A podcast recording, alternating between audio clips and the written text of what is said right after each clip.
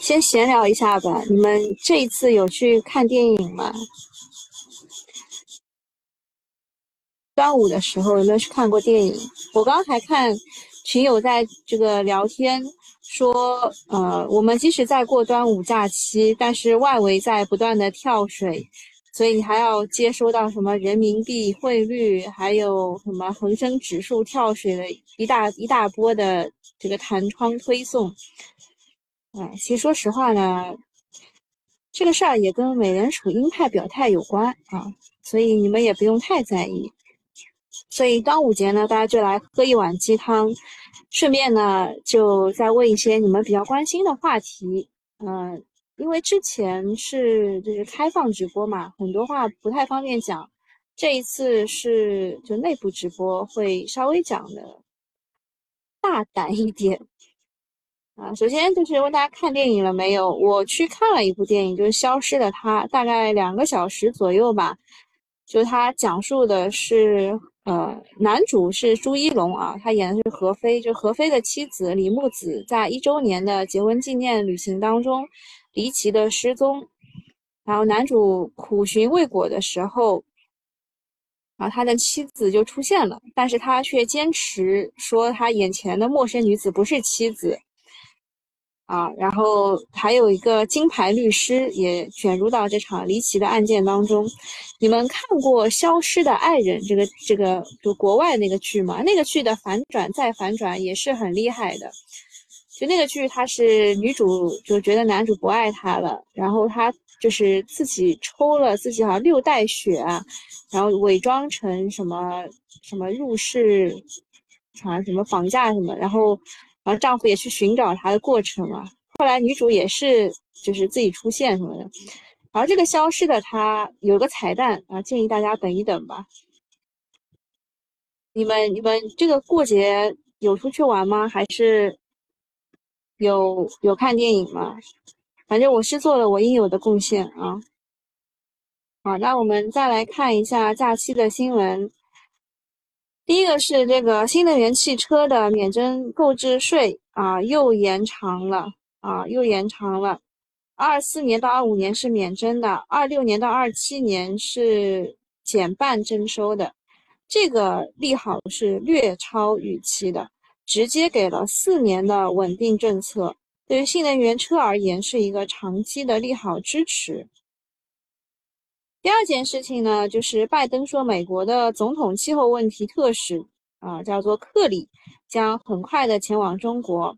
布林肯来了之后呢，预期就缓和了很多，后续会有更多的沟通，这个肯定是好事情，对市场也是一个正面的支撑。啊，但是前两天像中芯国际的大跌啊，这个就是说中美缓和了之后呢，啊，美国就会允许它的狗腿子，呃，日韩还有台，对吧？去就是在中国销售他们的东东啦。然后第三件事情是国家新闻，呃，新新闻出版署发布了六月的国产的网络游戏的审批信息。之前网传是说会发一百家这样，一百一百款游戏，然后现在发了八十九款。呃，游戏呢，它除了 AI 应用之外，更重要的逻辑其实是整个行业的景气度会复苏。当前市场预期游戏的业绩会逐逐季，就是呃一个季节一个季节的环比上行，而版号持续获批是行业景气复苏的最重要的支撑。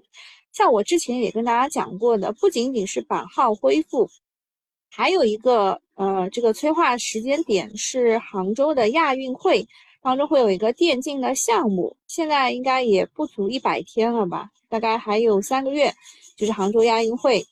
呃，另外就是你要看到，比如说这一次是中是中青宝，我忘了，就是。他拿到了，还有网易也拿到了，就是其实要看网易和腾讯这两个大佬有没有拿到游戏的版号，就看就是放松的情况到底是怎么样的。如果只是一些小的游戏公司拿到一些小游戏的话，就不足挂齿嘛。但这一次是六月份，网易是拿到了一个，啊，前几次是腾讯也拿到了两两三个，就就蛮好蛮好。对游戏来说是件好事情。但是呢，他之前不是炒 AI 应用，说它降本增效，这个逻辑炒的很多嘛，所以呢，嗯，涨太高了，涨太高了之后呢，又有另外一种传闻就出来了，说，呃，由于降本增效了以后呢，会有越来越多的人加入到游戏这个行业当中来，啊，那它的这个进入门槛就变低了，嗯，哎，就是这两片嘴巴啊，就是上下两半嘴。说的都是理啊，你正反说你都可以说，它长高了，你来这样一说就变成利空了。好，第四个事儿呢是中国旅游研究院消息说，今年的端午假期旅游人次有望突破二零一九年的同期水平，达到一亿人次。端午假期呢比较短，只有三天啊，即使你用上了，因为礼拜天也不开盘嘛，即使你用上礼拜天。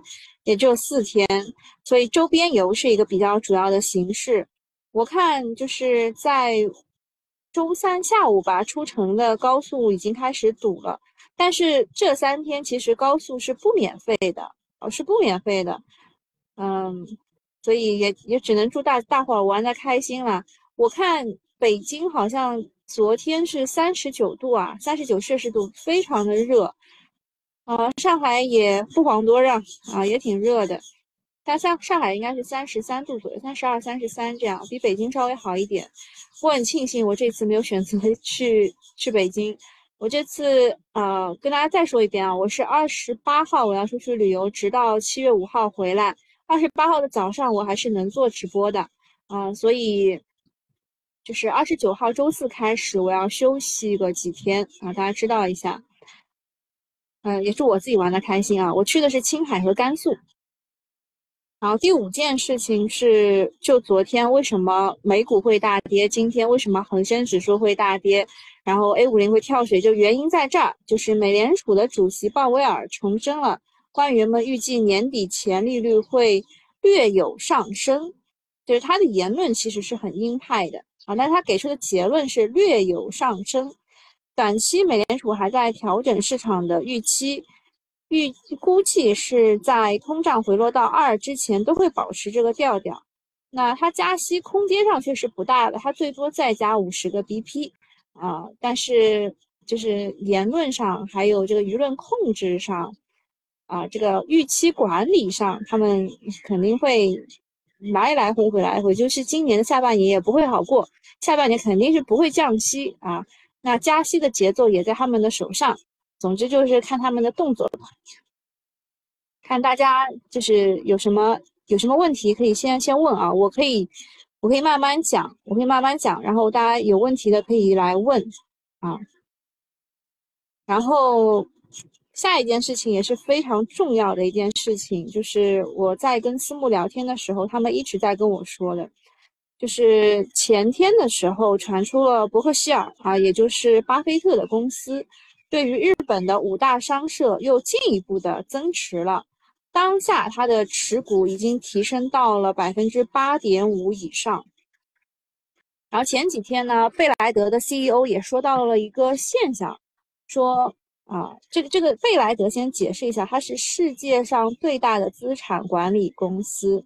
啊，他的首席执行官拉里芬拉里芬克在接受采访的时候也表示，啊，大家看这张图，啊，图就说出现了资金从中国股市转向日本股市的趋势，背景不仅是当前的经济放缓，还有对中国中长期增长放缓的担忧，就是越来越多的资金啊开始下注日本长期趋势要发生变化了，嗯。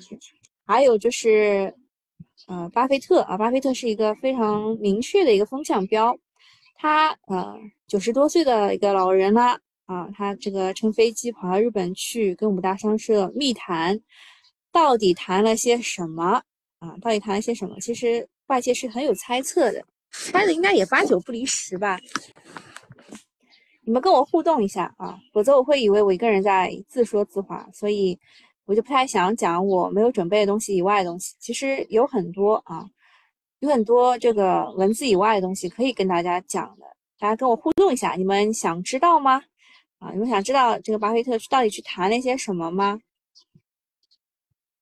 啊，Sweet 来问说，他的问题就是为什么老美的官员那些老头子老太婆怎么这么长寿，无耻不配活这么久？嗯，他们就说实话啊，就是特朗普的上台是非常非常的不美国化、美国政治化的，就是美国的那些官员，他其实是从小立志，就是想要去当官的。所以他的整体的职业规划都是往这方面靠的。就比如说，呃，之前奥巴马他是当他是律师嘛，他是法学院出来的，然后呃，就是讲就是辩论啊，讲话什么都还蛮有水平的。就到后后面就不太行，就刚出来的时候就觉得他蛮有水平的，嗯。然后在之前的像是呃布什啊什么，他都是世家，呃这个是世家，啊斯威特说洛佩西都八十多岁了，嗯，你只能说这些人，这些人他想退也退不了，像像鲍威尔他其实退过一次的，然后后来呃不行了，又又把他找出来了，然后。你想耶伦啊，他从这个 IMF 退了之后，直接就到了财政部长这个这个位置，就就你你就知道他他们这些人其实都是做好做好长期的打算，就是混在那个圈子里面的，而且混那个圈子的人是很注重保养的。啊，还有就是就是其实。其实美国的政界也是有旋转门的，就是呃，比如说，嗯，某位吧，比如说希拉里，他退退了以后，呃，他会有写自传啊，然后公公益演讲和各种的演讲啊什么之类，就是他的退休生活其实是不缺钱的，他是会有商业化运作的，这个不能多讲，就是我们以前学高考的时候会了解一些。就是老师会跟我们讲，当时的老师会跟我们讲，啊，然后那就先讲一下这个为什么中国股市资金会从中国股市转向日本股市呢？就是因为现在大家的牌是不一样的，啊，是两套游戏各玩各的，啊，但是世界呢，它是一个舞台思维，啊，反正我们做好自己重要的事情就能够站住。反映到 A 股上呢，其实就是一个结构性的牛市的状态，总量的增速就摆在这儿了，对吧？我们 GDP 是百分之五的增长左右，所以你全面爆发 A 股全面爆发也是难度很大的，找到急需突围或者是有竞争优势的方向，出现结构性的行情的概率会更大一些，所以。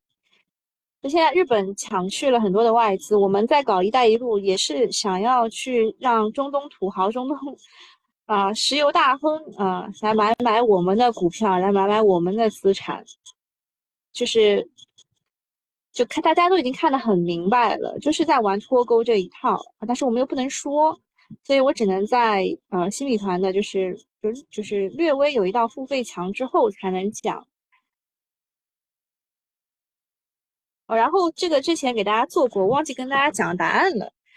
嗯，第一道题说，今年以来全球多个股市普遍上涨，都刷新了历史记录。以下哪个股市，呃，主要的股指是创了新高？呃，很多人会选美股，不是啊，应该是日本股市啊，日本股市创了三十年以来的新高。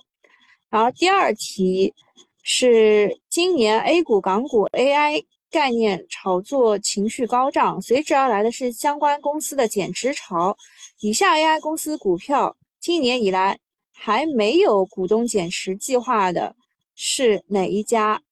呃，这道题是六月几号出的？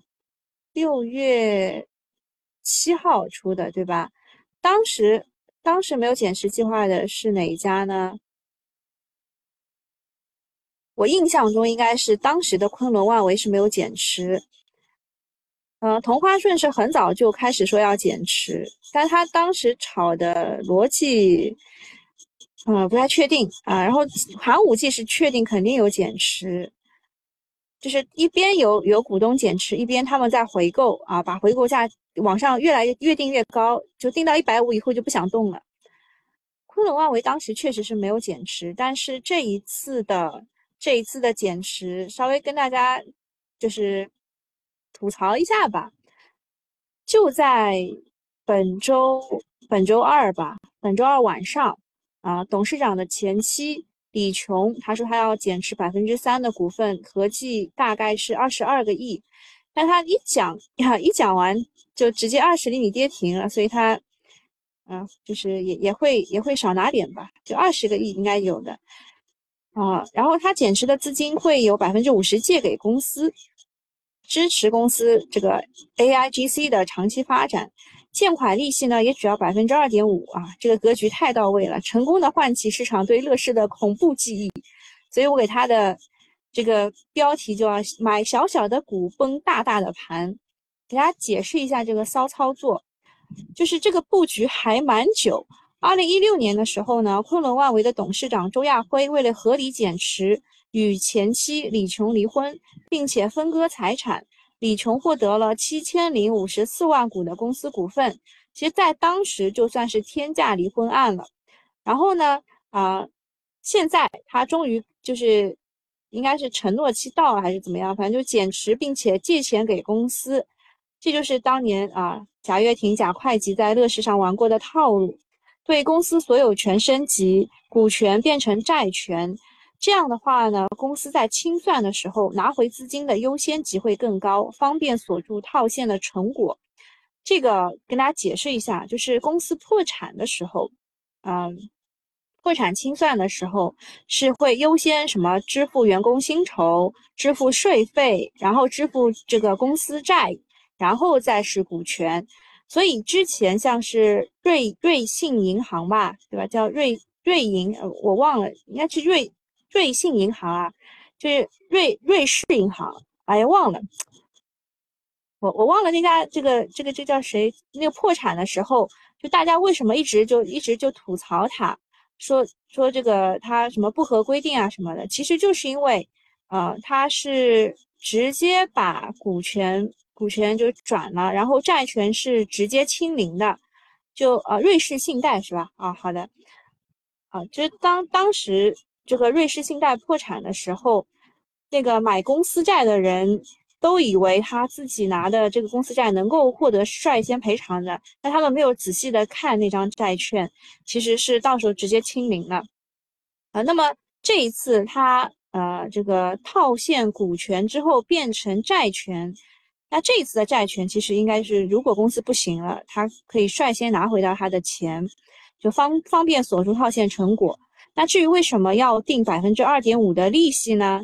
啊，因为三年期的银行的利息是百分之二点七五啊，二点七五差不多。那问昆仑万维目前的股息率是多少呢？百分之零点四。所以它套现股权变债权，然后再借钱给公司。哪个划算，就是一目了然了。减持套现在有偿借给公司，既得到了资金，又获得了更高的利息，还可以实现对公司的权利升权益升级，一石三鸟，实在是高。而且通过这种方式，有一个更大的好处，就是昆仑万维它在海外有不少的公司啊，包括这个 Opera，就是那个猎豹浏览器的那个，然后还有 StarMaker 还有前几天刚刚收到收购的那一家叫做 Singularity AI，那昆仑万维可以通过关联交易把资金合法的转移到国外，从而避开外汇管制，成功的润走。那为了今天这一刻啊，这位啊前妻李琼足足等了七年，人生有几个七年？此时不搏，更待何时？啊，这后面就是。反讽的话，大家听一听。说时代终将给勇士、勇敢者以丰厚的奖励，当然是用股东们的钱。这种敲骨吸髓式掏空公司资产的精神，无不体现出董事长与前妻精耕细作的敬业态度，堪称堪称是业界楷模，值得吾辈好好学习。啊，你仔细品品。然后这个是第二道题。第三道题说，今年以来 AI 概念行情不断演绎，传媒、游戏、算力、芯片、数据中心等板块都曾收益。以下哪个 AI 概念股今年累计涨幅最高？A. 曙光数创，B. 剑桥科技，C. 宏博股份，D. 联特科技。这个目前为止大家统计过吗？谁涨得最高？来考考大家。这个很有话题性啊，有没有人能回答一下？呃，东东说今天来的人不多，确实是。啊，悲苏清风说是曙光数创，呃，你猜他的理由应该就是它是北交所的一只股票，它是百就是三十厘米的是吧？我也不知道哎，其实其实我也我自己都不知道，但是我个人看到的答案是 B 剑桥科技。我们可以通过这个统计的方式去看一下，啊，可以去看一下，就今年以来嘛，今年就是一月一号啊，我来教一下大家怎么样去玩这个统计啊。当然，你也可以通过一些其他的手段啊，比如说用这种 iFund 啊、万德啊这种去直接拉出来啊，那个就更方便啊。但是我这个也也不难啊，也不难。你看，从一月一号开始呢，它一共有两百四十八个周期数啊，是哦不对，应该是二三年，二零二三年啊，好，那是一百一十三个，对，这回这回对了。那它的区间涨幅是百分之一百四十三啊，区间振幅倒是很高啊，区间振幅曾经涨到过。六六倍啊！我看一眼去啊，最高价，最高价，前复权没错啊，涨幅是一百四十四，五五倍多。然后我们再看一下剑桥科技。啊统计一下，二零二三年一月一号，啊，目前为止它涨了多少呢？它涨差不多哎，但是但是它是没掉下来，那个曙光已经掉下来了，它涨了百分之五百四十九，哪个高啊？啊，这个不是一定要让大家选出正确答案，就是给大家给大家看一看啊。然后另外两个也可以通过同样的方式去看一下它到底涨了多少。好，第四题说不买不买人工智能就是等死，追买人工智能可能是找死，横竖都是死，不如搏一把再死。这或许是 AI 爆火时不少基金经理的写照。以下公募顶流基金经理中，谁还没有参与到 AI 的投资？呃，就是张坤啦，肯定是张坤啊，因为葛兰他买那个寒武纪，我们都知道的。然后景顺长城的刘彦春啊，也是也是买买了一些就是擦边的吧啊。然后谢志宇的话，他也买了啊，他也买了。好，第五个，疫情让民航业遭受巨大的打击。根据 A 股上市公司二零二二年报数据，亏损前十的公司中有四家是航空公司，其中亏最多的是，哎呀，这个有点难回答哎，因为如果是以前的话，我们学海航肯定是没错的，但是海航它把自己之前的那些都就是。什么折旧啊、摊销啊、计提损失啊，都都都搞好了，所以他今年可能并不是就是亏损最多的。然后国航的话也不太可能，我选南航，你们觉得对吗？哎呀，我不是很确定哎。如果如果要去要去看的话呢，你们怎么看？这个可以教一下大家，就是这个答案其实。就如果开卷考的话，其实还蛮蛮显蛮明显的。比如说，我们看一下中国国航，对吧？中国国航，你看一下它的亏损怎么看呢？就是二零二二年的话呢，你就去找它的年报啊，就是在这个，在这个财务分析里面，财务分析里面呢，你把它切换到按年度，然后你就可以看到他他他问的是什么？他问的是亏损最多的啊，他问的不是扣非后的亏损最多的，他问的是净利润亏损最多的啊，这个。国航亏了三百八十六点一九亿啊，这个大家记一下啊。南方航空，南航亏了，我觉得不是东航，就是南航和国航当中选一个。南航亏了三百二十六点。三百二十点八二亿，那就是国航亏的比较多了。那不不死心，看一下海航吧。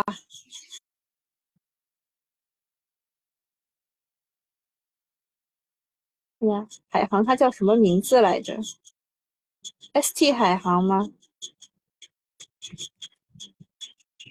海航控股啊，海航控股，看一眼。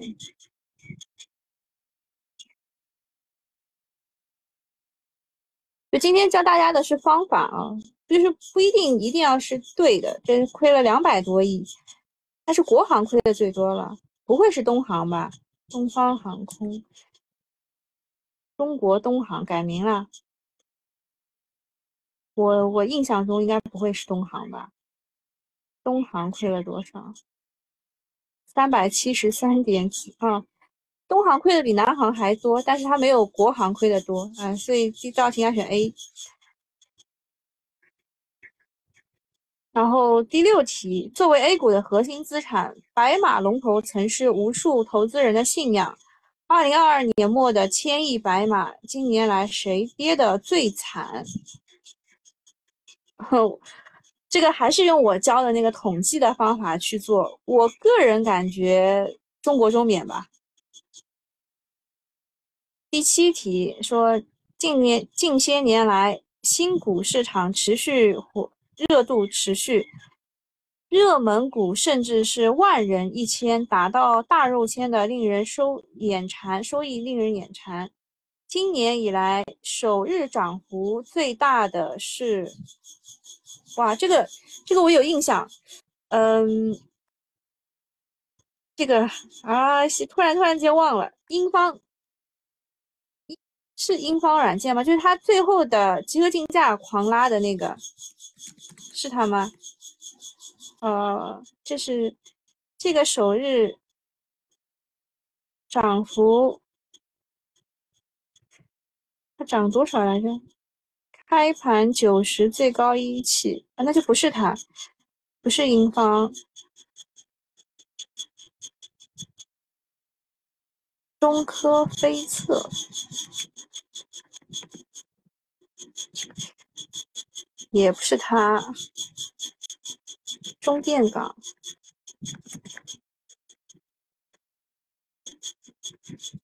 中电港，像，倒是巨能股份，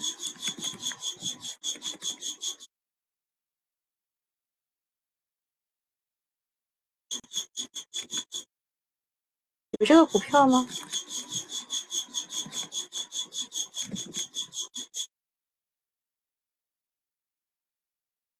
无转系统的，那有可能是他吧？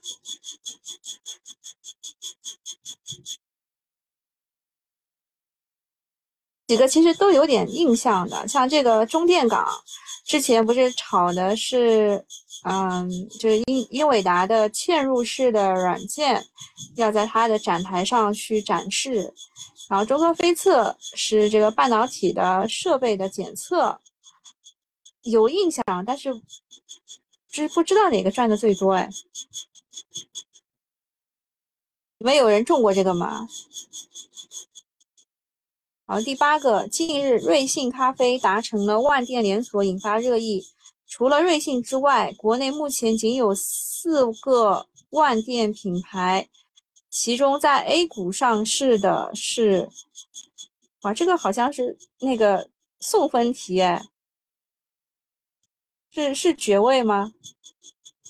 就蜜雪冰城应该是港股上市，然后已经在 A 股提交说说股这个这个这个招股说明书了。华莱士好像没有吧？好，正金正新鸡排，我家附近是有一个，说什么什么比脸台要大的鸡排，对吧？应该是爵位吧？啊，应该是爵位。好，第九题，近期某网红经济学家生化水吆喝叫卖的新闻发酵。哦，这个我知道，任泽平嘛。啊，令人感叹，宇宙的尽头就是带货啊！哦，不对，他说谁还没有做过带货直播？这个罗永浩嘛，就是为了为了要还债，所以去做带货直播。董明珠嘛，经常就上自己的这个格力的去带货。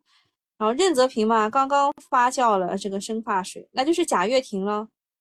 但是贾跃亭他虽然没有做带货直播，但是他的发布会就是在带货。啊，第十个，投资界的国家队主权财富基金管理人有呃多家在中国投资，用实际行动看好中国股市的投资机会。其中尚未在 A 股投资的是，哎，我刚刚看不清楚选项啊，所以我要把它往上拉一点，然后再放放大。再往上一点，还是看不清。再往上一点，这回应该看得清了吧？好，可以。一个是卡塔尔、阿布扎比、科威特、新加坡。哇塞，这道题我感觉是送命题啊，因为我一个都不知道啊。我感觉卡塔尔、阿布扎比、科威特应该都是中东土豪爸爸吧？那我选 D，新加坡。我这个都没看过答案，我我我是不知道正正不正确的，你们来评判一下，我我答的怎么样呀？朋友们，有没有人有正确答案的？呃，Sweet 说最惨中字头无疑了。哦，那个东东说是卡塔尔没有在中国投资啊。是我想他们很土豪啊，他们搞一次世界杯都可以在这个街道上装空调，至于这么小气吧？而且给他给他们造的都是我们的建筑工地，对吧？我我们什么中国？中国交建、中国铁建、中国什么建都给他造，然后用的这个、这个、这叫什么？空调还是格力的？没有来投资吗？我觉得选新加坡很很符合他们的。算了，这道题是送命题，我不能乱讲。大家可以去搜一下啊，就是这个就虽然好玩吧，但是很符合这个。就是高考完以后的氛围。好，还有什么问题吗？今天来的人比较少，你们可以一个人问一个问题，我会快速的回答你们一下。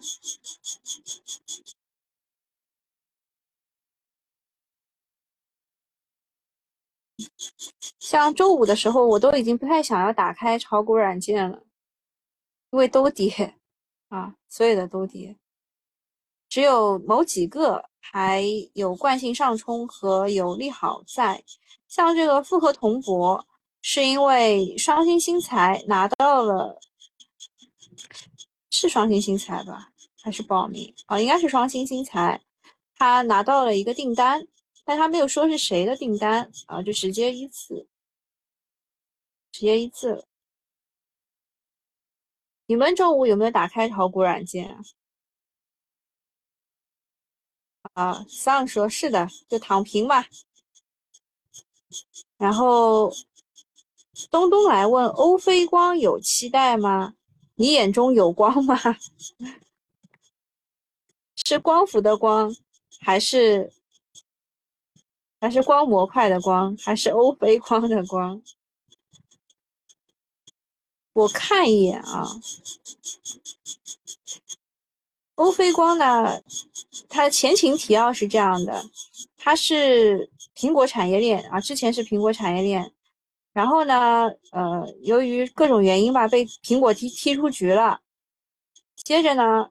呃，是文泰科技吧，买了他家的跟苹果有关一条产线，啊，接着就是他想要想要找其他的东东西来让它股价涨，比如说像这里，呃，在二二年的十一月份，它有过一次上涨，是因为有三个国家创新中心获批了，啊，当时直线拉涨停的就是华丽家族和欧菲光。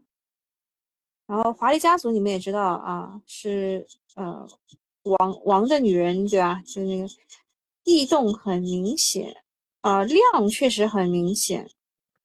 然后看一下周线和月线，我个人认为便宜并不是我们买股票的主要原因。你主要还是要看它有没有什么困境反转，或者是其他的原因吧。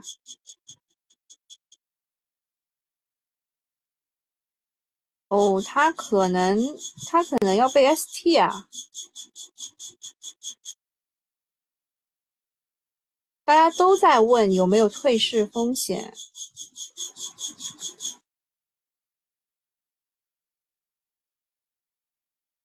啊，应该不是很很那个啥，但他有一些就是，比如说他问了一个问题，是有 AI 的产业链吗？有产业吗？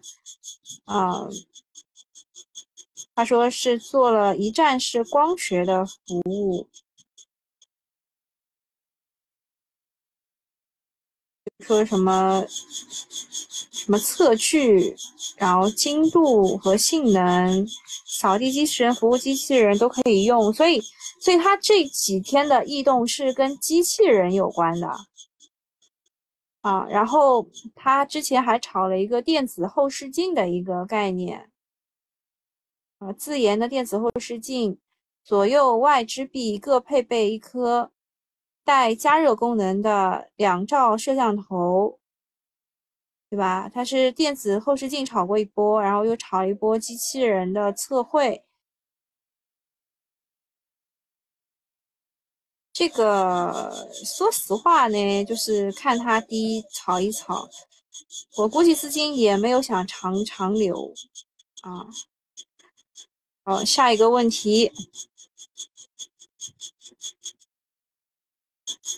下一个问题啊，那个。那个东东又又补充了一个，说欧菲光他有高管增持，是财务主管，所以他去买了一点。哦，基本上财务主管增持，我们会高看一眼的。为什么呢？因为财务主管是最清楚公司情况的人，账是他做的。嗯，我去看一眼啊，增持多少啊？质押解除，质押是回购。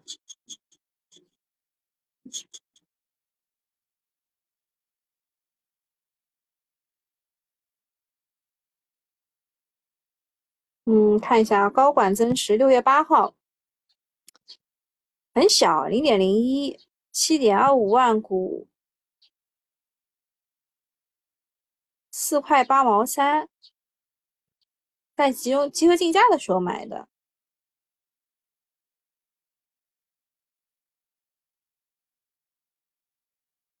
六点二五万股，他花了多少钱？你算一下，四点八四乘以六点二五万股，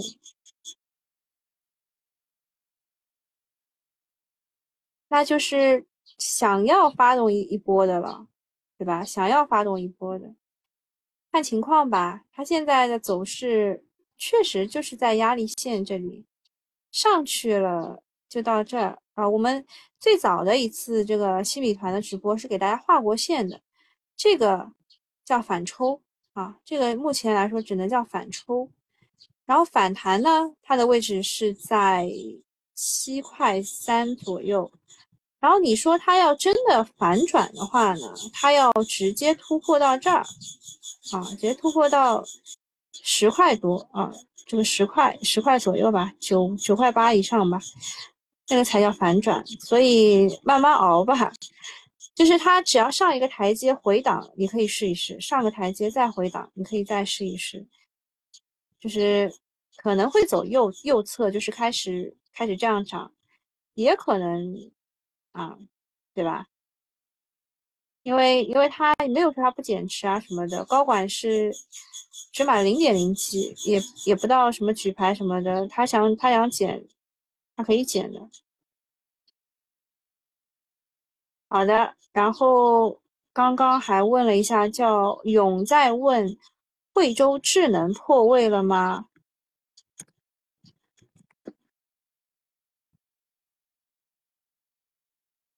贵州智能，我前两天还看了，呃，他他以前他以前叫啥来着？哎呀，我忘了，他改名字，他以前叫啥呀？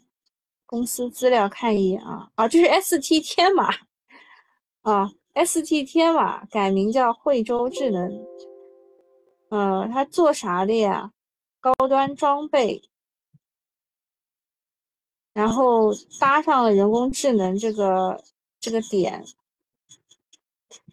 然后还问了说有没有这个机器人啊？你们你们为什么都喜欢这种这种股票啊？我跟你们说一下他讲的故事吧，好吧？就是在三月份的时候啊，在三月份的时候呢，吹过它是 AI 应用啊，应用审核。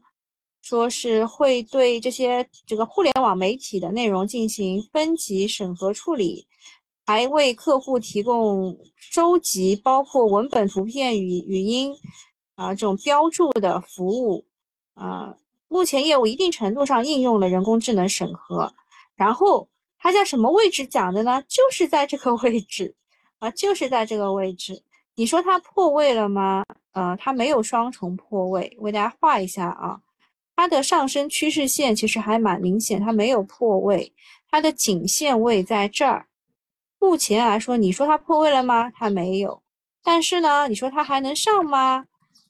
嗯，看资金的，看资金的情况吧，看资金的情况。就是有有资金玩，有钱玩，他肯定还能上。没有钱玩的话，因为。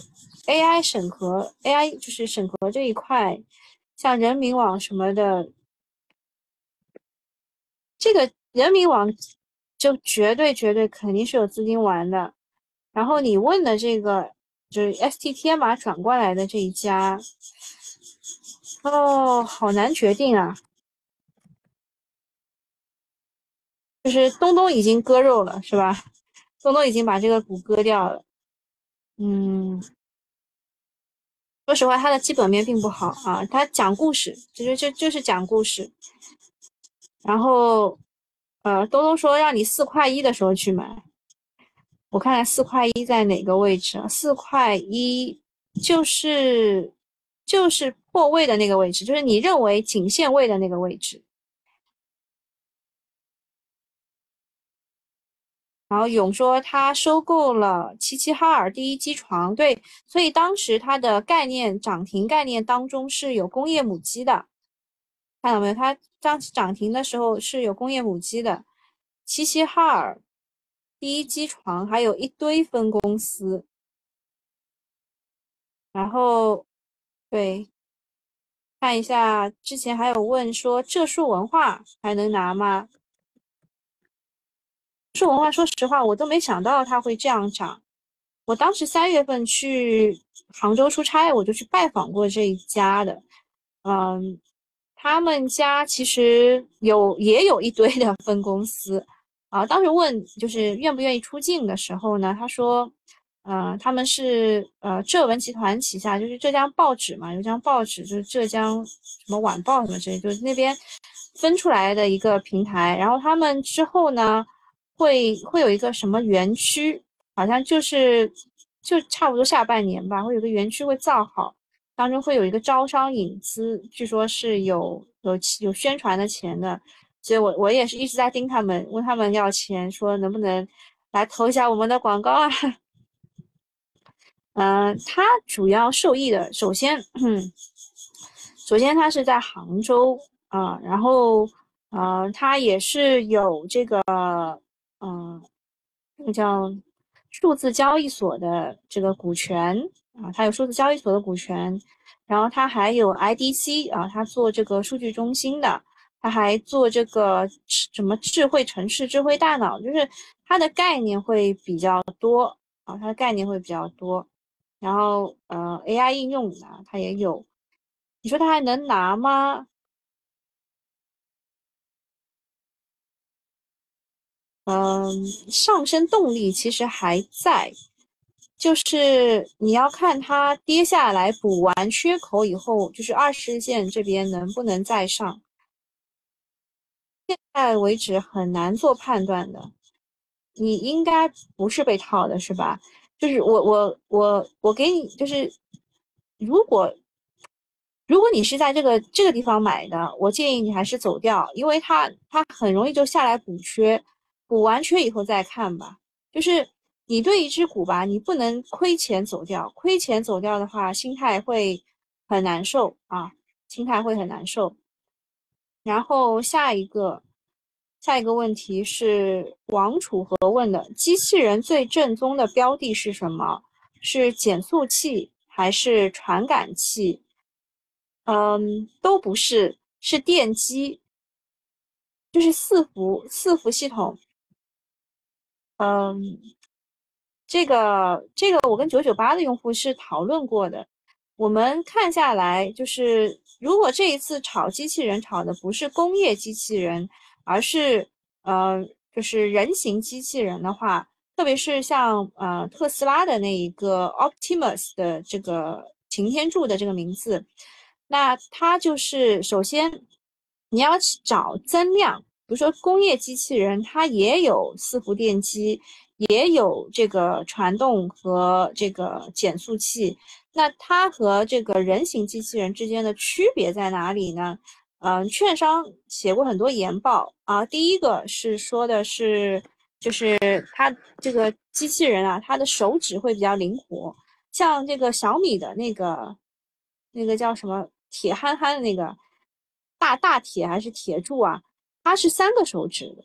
然后这个特斯拉的人形机器人呢，它是五个手指的啊。然后它当中用到的有一个叫做空心杯电机啊，这个是比较比较增量的。就是明治电器啊，明治电器，这个是空心杯电机啊，人形机器人当中的啊，还有一个呢是江苏雷利，啊，这两家是空心杯电机是比较正宗的，呃，说实话，最近也是竖着涨的，这个就是因为，嗯，大家研究了一下，这两个东西是有增量的啊，这两个东西是有增量的，然后。特斯拉机器人还有一个点是在，呃，是在它有有有那个，哎，我一下子忘了，一个是手，一个是手，还有一个，啊，还有一个是那个，呃，减速器，就是说，呃，如果是很很大的那种，其实要用的是。呃，RV 减速器，如果是小的关节的话，用斜波减速器。然后这一次它腿部的那一个，就是要走起来、要跳起来的话呢，嗯，最早的那个就是最厉害的那个机器人叫啥来着？我现在忘了，我现在有点困，我要要不去看一下九九八的聊天记录吧。啊，你们等我一下啊。就是我们我们聊机器人，其实聊了很多很多。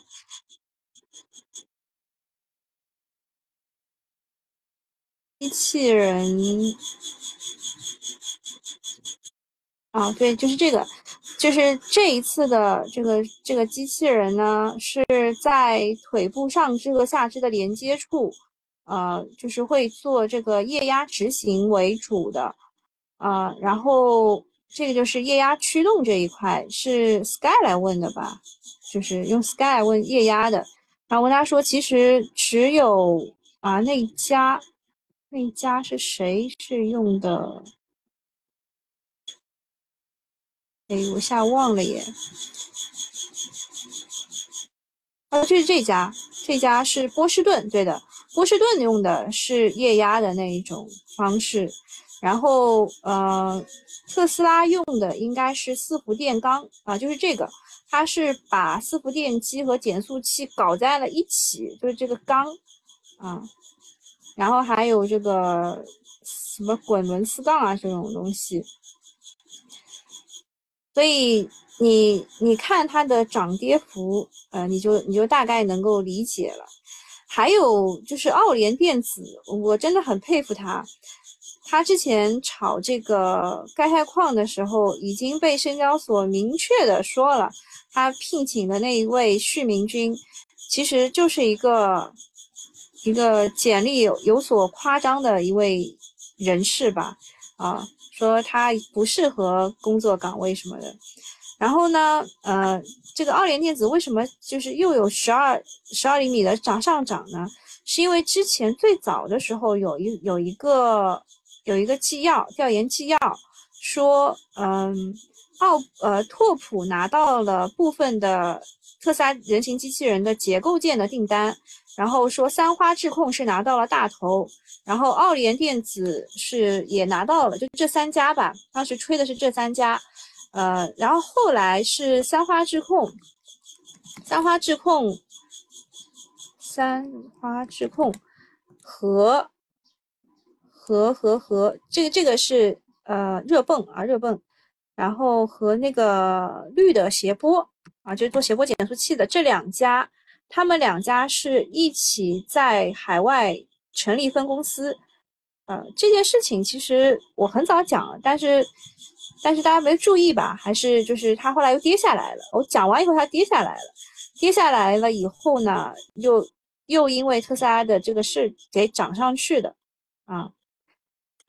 然后刚刚有人来问另外一只股也是人形机器人的，就是这个微微啊啊不是啊不是人形机器人，微派格不是啊。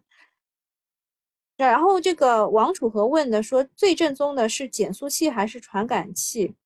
说实话，增量肯定是在减速器当中的，呃，就是各种减速器吧。它以前只要用二十四个，现在要用四十个啊。减速器肯定是的，增量还有一个就是空心杯电机，就是明治电器这一块啊。你说的传感器的话，会有一个吹吹什么叫柔性传感器，就是什么皮肤啊那一块的。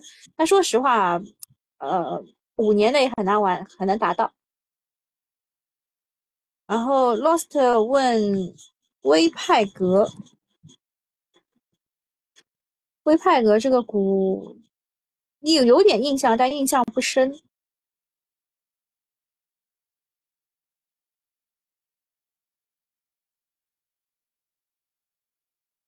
是做智慧水务综合解决方案的。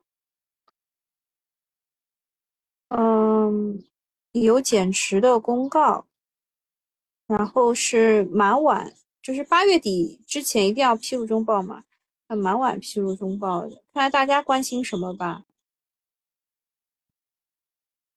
嗯，水务啊什么之类的，确实不受待见，业绩业绩也不是很好，业绩不好啊。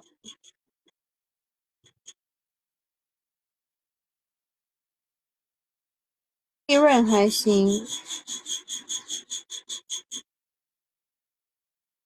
二二年是做了啥天怒人怨的事儿呀？还是计提了什么损失呀？我们我们主要看这一块啊，就是存货周转，它其实还可以的。那他做了什么事儿？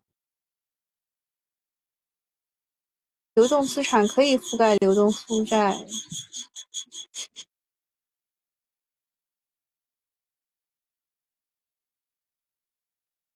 供水设备、智慧智慧水库、无负压设备。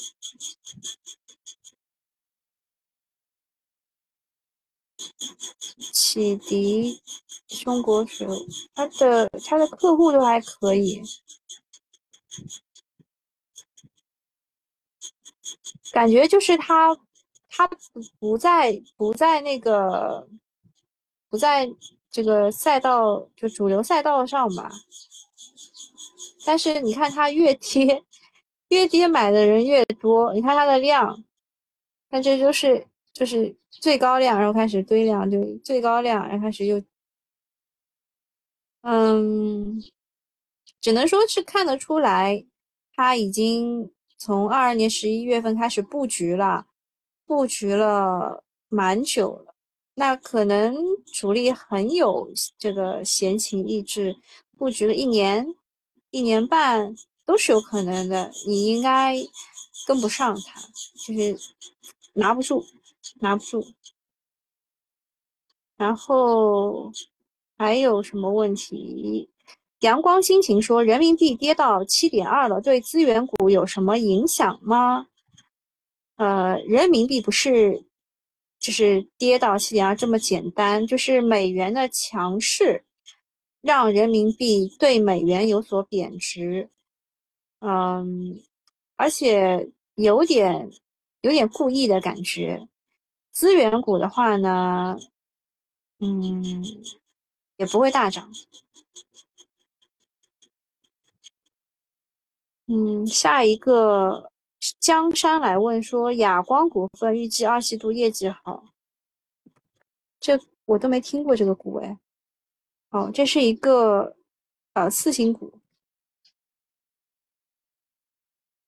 次新股其实你说它难研究，是因为它之前没有。各种的数据做支撑，那你说它简单吧？它其实挺简单的，因为就是套牢资金很少。它是做药用过滤洗涤干燥机和药用铝盖胶塞清洗机，国内排名居前的。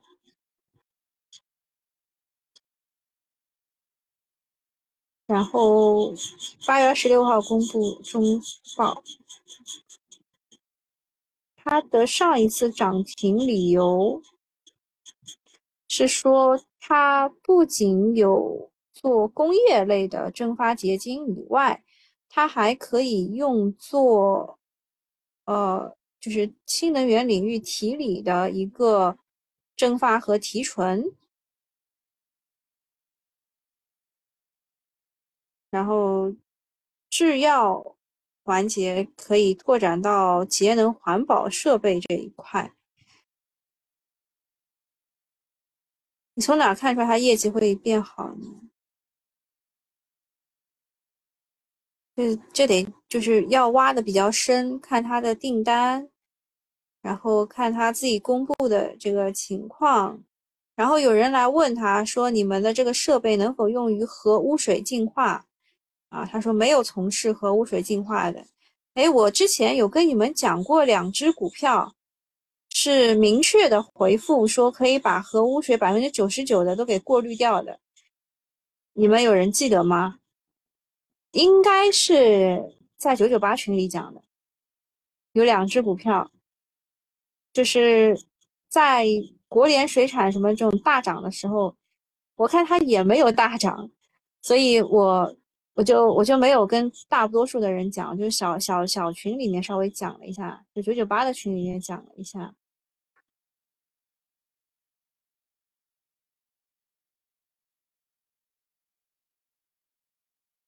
污水处理啊，新能源、化工、制药，海水淡化做这一块的，不能做核能这一块的。哦，如果要看业绩的话，那就。要扒很多东西，今天肯定来不及。呃，光看光看这个走势形态的话，明显看得出来是有资金维护的啊，就是一下子不会不会跌到很下面，就肯定会让你就是说你你买在这种位置，就买在这种啊，比如说三十二块二，啊两毛二对吧？就这种这种位置。你搏一个反弹是能够走得掉的，它不会一下跌下来，下上下再上，然后再下，然后那个时候才会跌下来。你说你搏个反弹吧，也可以，啊，但是我我对这股不熟啊，我很难给给建议。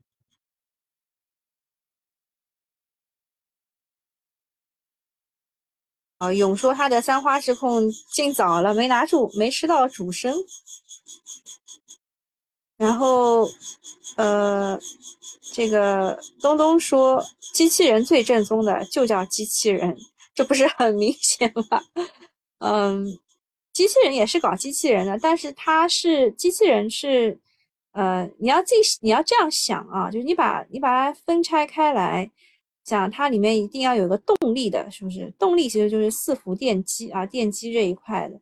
然后它还要能动动起来，那就传动系统这一块的。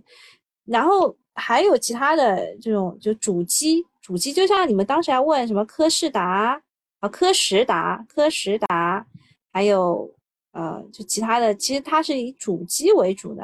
什么沃沃什么斯什么盾啊，就那个股票。跟机器人是很像，它是做主机的，就那外外套啊，外套和。然后安龙来问中兴商业走势上破位了，该走吗？呃，基本上啊，就是你这个问题，如果如果给我回答，如果我在外面的话，我会怎么回答？就是投投币吧，啊，投硬币吧。如果你。觉得就正面是该走，反面是不该走。然后你投到了这个不该走，然后你想要重新投一遍的时候，你就认为它该走。这个其实是一个博弈论的角度，就是你来问了，就证明你认为它是该走的。然后你再去投一次币，然后当你投到不该走的时候，你又想重新再投一次币的时候呢，就该走了呀，对吧？你心里就知道它是该走的。然后，呃，你来问，无非就是你想让我帮你画几条线，看看它究竟有没有破位，对吧？呃，从上升趋势线的情况来看呢，它确实是踩在了上升趋势线，已经破位了。然后，从从这个就是啊，这叫什么来着？啊，从这个顶底顶底转换这条趋势线来说吧，就有很多人就不同的叫法啊。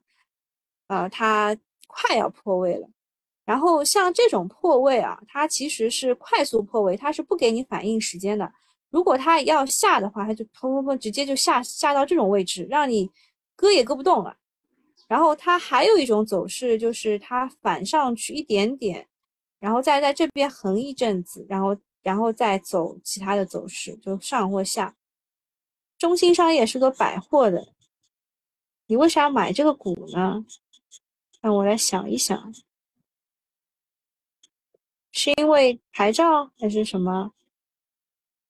这个股啊，说实话吧，如果按照我个人来说，我会走掉它。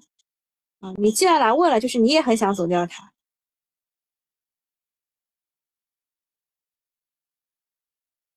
呃，勇来问，就是这个 ST 哈工智能是哈工大机器人的集团。嗯，我对哈工大其实是还蛮向往的，我知道它是一个好的大学，什么两弹一星啊什么的。嗯，但是我这股票这一块 我不敢碰。东东说他买了奥联电子，他觉得形态不错啊，下周一可以核调走。啊，那你就不要讲。你讲大家很容易跟你的，然后蔡一邪问三七互娱，哦，时间差不多了啊，就回答完大家问题，我就准备撤了。三七互娱，我不是一直在跟大家念叨念叨的嘛，就说，嗯，它是游戏股当中的白马股，然后之前为什么会变就跌了这么多呢？是因为它会计准则上的改变。啊，把之前的公关费，它可以就是列入到呃，就比如说营运这这个里面的，嗯，可以作为资产，就是留留住的。但是呢，它一定要让公关费变成广告费，所以就变成了支出。所以这当中啊，就是业绩会不好看很多然后另外呢，它就是有很多游戏在那个时候要上，所以一下子就业绩就变得很差。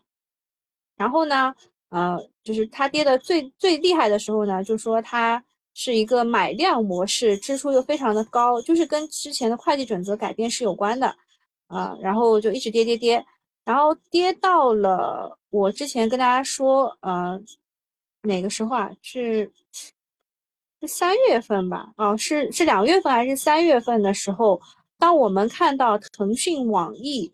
这些大厂都拿到了游戏版号的时候，我跟大家说，差不多可以可以买了，对吧？然后，嗯，它有那个《凡人修仙传》的人界篇，在五月二十四号公测。哦，我突然想起来了，我没有玩游戏，我就想我最近好像漏做了什么事情，是我我因为我想买游戏股，所以我最近正在玩，就是玩手游和这个这个这个叫什么？就各种游戏吧，我就想我我这两天漏了什么事儿？我没有玩游戏，我去看了电影，我忘了玩游戏。就是我看了《凡人修仙修仙传》，就是 B 站出的那一版，然后我觉得它如果做成游戏的话，应该也蛮好看的。呃，但人界篇的话，说实话不是很吸引我。啊，我喜欢他就是后面的那些经历。嗯，那大家可以去玩一下吧。五月二十四号开始公测。嗯，这个是他代理的一些游戏啊。另外呢，他的嗯，他的业绩什么情况是开始好转了。游戏股的话，我建议大家啊，就是因为它在上升趋势的过程当中，你要找到一个介入点不容易的，就是大跌的时候买。像这种就大家就是觉得不行了，然后大跌的时候买，然后 MACD 还是在零轴之上啊，那个时候可以试着买买一点，嗯。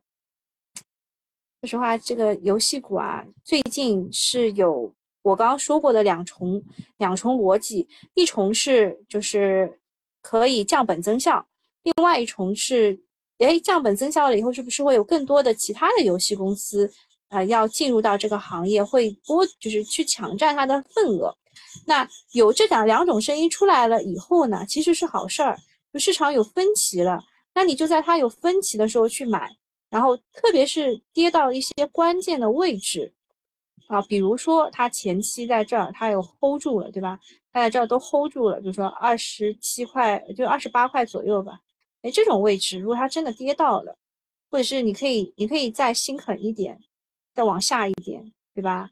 那么就是半分位这种二十五块七毛四这种位置，把这个位置去挂一下，然后反弹，反弹上去再卖掉，卖掉一半。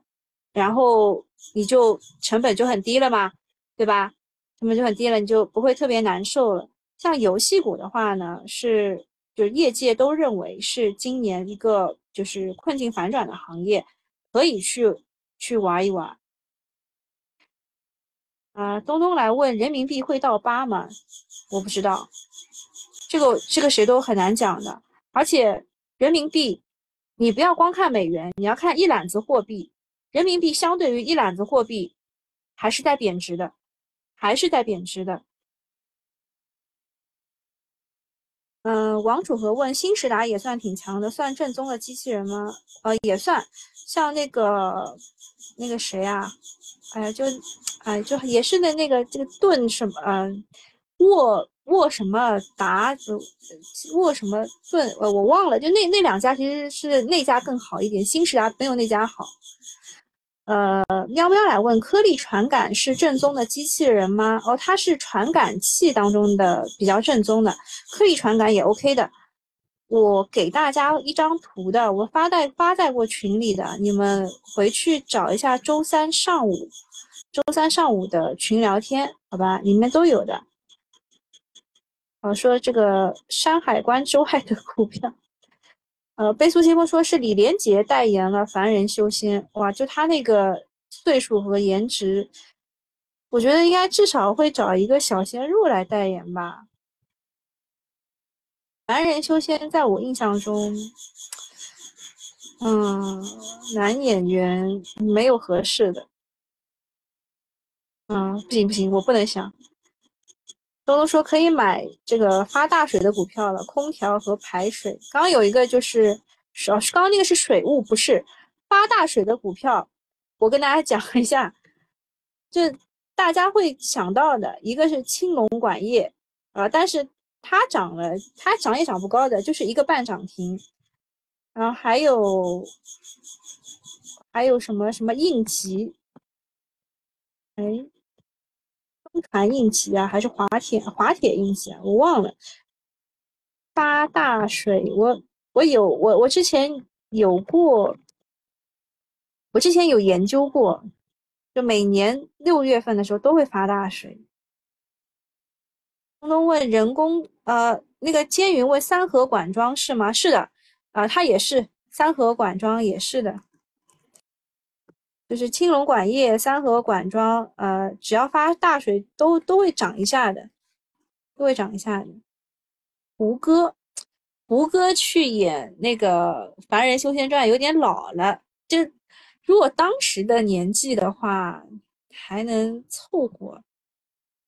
就演演那个《仙剑三》的时候，那个年纪还还可以。现在老了，而且有点油腻了。东东说新时达有走妖的可能。对，有有一点这种感觉了，但是新时达，我刚刚也说了，它是做机器人本体，而且呢，它是以工业机器人为主的。嗯，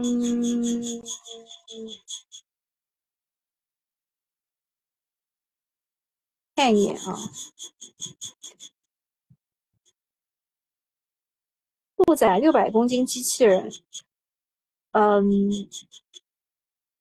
控制器做控制器四伏的，啊，可以吧？也算可以的，这个股算可以的。四伏驱动关键技术，还有就是机器人，你们还可以去挖掘挖掘一下软件，软件这一块，就是我们现在炒的是硬件，然后以后可以可以炒一下软件。啊，说拉萨都被洗出去了。好，那今天差不多了吧？时间，呃，听友这边还问了几个，听友问了一个奥士康，啊，不是这个是奥赛，奥士康怎么了？是不是要回踩六十一线？我不知道哎。我平时是不太会把线调出来，我一般都看裸 K 的。MA 六十日线是那个灰灰的线，它回踩也很正常。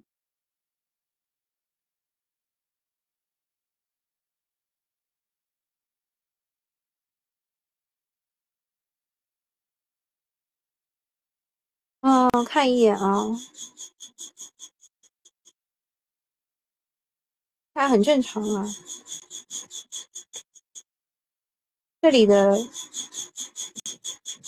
这里的资金基本都上套了呀，上套了回踩很正常啊。你说它回踩六十日线是吧？我觉得它会回踩的更深，会更深一点。补缺嘛，对吧？下来补缺，看这边能不能形成震荡，然后再决定上下的走势。嗯，这个股呢，创新高也放大量，目前来说是缩量回踩，呃，是有反抽的机会的啊。这个股如果补缺，它是会反抽的，但是它具体能抽到哪儿？不是很清楚啊，目前看不清楚。好的，朋友们，今天我们就到此结束了。大家九九八的用户啊，明天还有一场直播。明天的直播是会从宏观、中观到微观一起讲的，会讲清楚你们刚刚问的那些人民币，还有就是目前国际局势啊，这是宏观的。然后中观的会讲就是就最热的几个行业。然后是有困境反转的行业，微观的话，嗯，我看情况吧，我看情况跟你们讲，因为微观的话其实就是一些具体的公司的分析和操作的分析啊，会比较具体，你们可以到时候来问。好，那今天就到这里了，拜拜。